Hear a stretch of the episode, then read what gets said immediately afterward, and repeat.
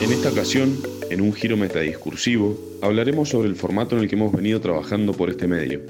La popularidad de este término nos ha llevado a escucharlo en muchas ocasiones, mas no necesariamente ahondar en su significado.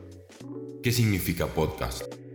Por su etimología, este neologismo, acuñado en 2004 por el periodista británico Ben Hammersley, hace referencia a dos palabras, iPod y broadcast, o transmisión en español. Su popularidad se ha extendido por el mundo a la par del Internet y el surgimiento de nuevas redes sociodigitales. Pero para nosotros significa Contar historias. Hablar de un personaje, Compartir información. transmitir una idea, y generar un cambio. Bienvenidos a este capítulo especial de Diplomacia Activa. En esta edición hablaremos sobre un tema muy importante para nosotros y deseamos compartirlo con ustedes, nuestros oyentes.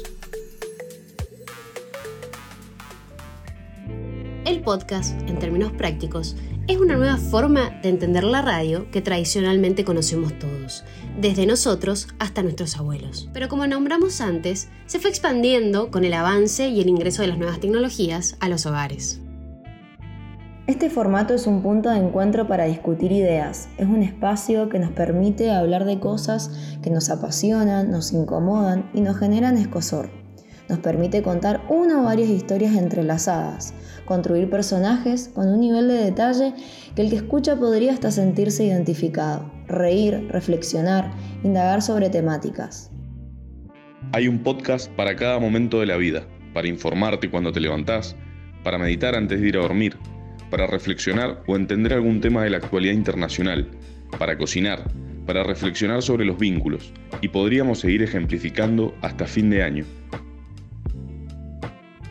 La definición de podcast la podemos pensar desde varias aristas, pero pensamos que esta obra nace de la retroalimentación entre emisor y receptor. Antes de que existiera el formato en sí mismo, muchos espacios radiofónicos colgaban sus contenidos en Internet para que puedan acceder a ellos desde cualquier lugar y en cualquier momento. Pero sin embargo, este método fue mutando y afinando sus influencias de una forma tal que los consumidores sienten que les están hablando específicamente a ellos, aunque sean conscientes de que es un formato masivo. También acabó con la noción del programa en vivo. Esta opción nos permite acceder en el momento que queramos, on demand. Y si no queremos escuchar un capítulo en ese momento, se escucha después. El consumidor es el jefe y es el rey del podcast. Para nosotros, construir un podcast es como armar una casa. Al comienzo, un equipo plantea los primeros planos, sobre qué se va a tratar, debatimos posibles temáticas y enfoques. Luego, otro equipo se pone a edificar los cimientos, la estructura. Tal cual como la arquitectura, la base debe ser fuerte, tener teoría y sostén para que lo que sigue no salga torcido y termine cayendo. Los ejes temáticos tienen un justificativo. Cada cosa que escribimos tiene un porqué detrás. Y eso es parte de la magia de la planificación. Somos personas de distintos lados del mundo, con diferentes culturas, idiosincrasias, lenguajes e ideas. Sin embargo, todos confluimos en este producto final y en el podcast no se observan diferencias. Todo funciona de una forma fluida, casi como si estuviéramos todos en la misma habitación escribiendo. Edificamos, pero nunca dejamos de pensar en la persona que va a vivir dentro de la casa. Y esos son ustedes, los consumidores finales del podcast. Identificar al público es un paso importantísimo. Entender quién está escuchando, qué idioma usa, con qué palabras se siente identificado y cómodo. Por eso también es un desafío hacer podcast para público de distintos países, como nosotros. Muchas veces no es fácil elegir la mejor forma de hablarnos, tomarse el tiempo de saber quién es, qué le gusta, qué lo atrae. Eso es algo que desde Diplomacia Activa buscamos conocer todo el tiempo. Por eso intentamos captar la interacción a través de redes sociales. Pero lo importante es la naturalidad. Si sale natural, ya hay un punto a favor. Pasaron los capítulos de Deep Activa y también entendimos que hacer podcast es actuar. Por ejemplo, esto se ve claro en la práctica que se necesita a la hora de evitar el tono monocorde. La tonalidad de la voz es un tema muy importante. Como el público no nos ve, la voz es lo único que conoce. Tiene que tener subidas, bajadas, tensiones, momentos de relax, risa y angustia. Todo en una misma voz, adentro de una misma persona. Para esto, Es bueno practicar ejercicios de teatro como probar estar triste por algo que jamás estaríamos tristes. Por ejemplo, armar un tremendo drama porque se nos cae una galleta. Esto nos permite conocer nuestra voz de angustia y jugar con ella, poder adornarla. Buscar formas de hacerla más creíble, más familiar. Conocer nuestros tonos de voz nos hace que sea más fácil manejarlos. Además, las personas encargadas de grabar leen el texto mil veces y quizás de tanto practicar se gana fluidez, pero se pierde la emoción de una primera lectura. Esa que te nace cuando salís del cine de ver una peli muy buena por primera vez. Podcast es entender que sí se pueden hacer dos cosas al mismo tiempo.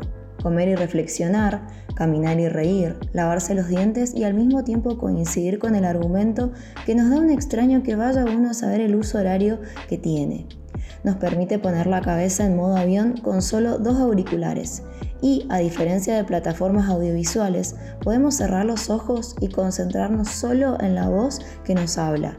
Y en ese momento no existe nada más. Este formato viene a reivindicar la idea del periodismo ciudadano y de la confianza en los medios. Cuando la información es tan vasta y no se sabe muy bien en qué manos está cayendo, este método es una herramienta que suele sentirse de confianza recurrimos a un experto que ya sabemos que nos va a saber responder de la manera más completa y sobre todo la más entretenida. Y así, como la vida misma, como consumidores vamos formando nuestro círculo íntimo de podcasters, a los que probablemente no conozcamos jamás, pero sentimos casi parte de nuestra familia. El podcast es viajar gratis. Con solo un play podemos sentir los ruidos de las calles de Madrid o escuchar a un especialista con acento extraño hablar sobre algún tema que le apasiona.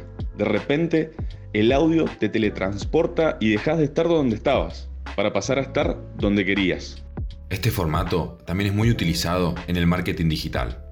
Muchas empresas están aprovechando el boom de los podcasts para generar nuevas necesidades. Se puede captar y fidelizar clientes de una manera mucho menos invasiva que spameando la casilla de mails. Y ya la empresa deja de acercarse para llamar la atención del cliente, sino que es el consumidor el encargado de buscar a la empresa para que lo influencie. Si seguimos pensando, podemos estar hasta mañana esbozando ideas alrededor de este nuevo formato innovador. No importa para qué lo uses, nuestro consejo como productores y consumidores es, no dejes de involucrarte. Es importante que el consumidor sepa que es bienvenido a participar, debatir, pedir. Eso hace la experiencia mucho más enriquecedora y permite que los podcasts se perfeccionen capítulo a capítulo. Desde nuestra experiencia te damos algunas recomendaciones para mejorar la técnica.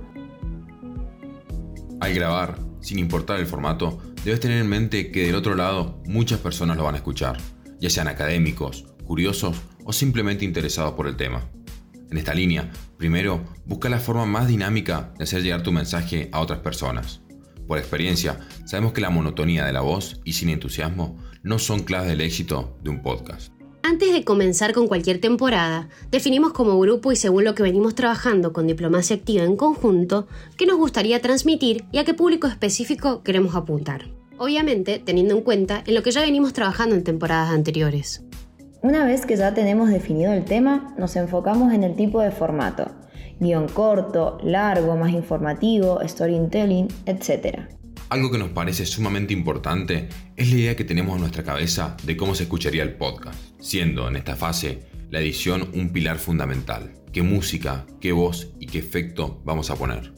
Diplomacia activa no sería diplomacia activa sin lo gráfico. Buscamos innovar e impactar, llamar la atención de nuestros oyentes a través de la imagen.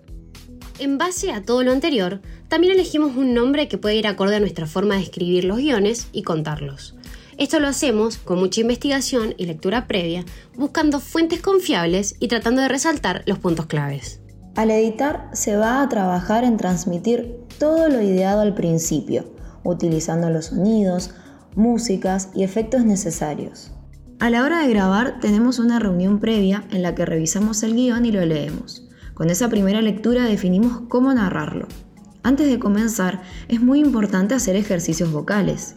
La garganta tiene muchos músculos y así como cuando los músculos de nuestras piernas están tensos y no podemos caminar, cuando los músculos de nuestra garganta están tensos nos cuesta hablar. Algo que es clave es sentir lo que decís para que el oyente también pueda sentirlo. Hace que el podcast sea interesante y entretenido.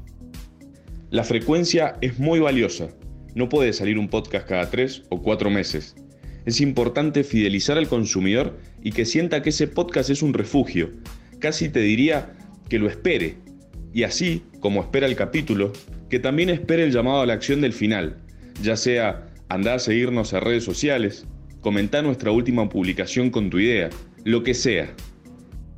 Al editar se va a trabajar en transmitir todo lo ideado al principio, utilizando los sonidos, músicas y efectos necesarios. Por último, pero no menos importante, es escuchar el trabajo terminado antes de subirlo para poder corregir errores, si los hay, o proyectar nuevas cosas para los siguientes podcasts. Después de que escuchaste estas recomendaciones, ahora inicia tu camino. Y recordá, quédate, escuchá y activa que el mundo nos necesita atentos.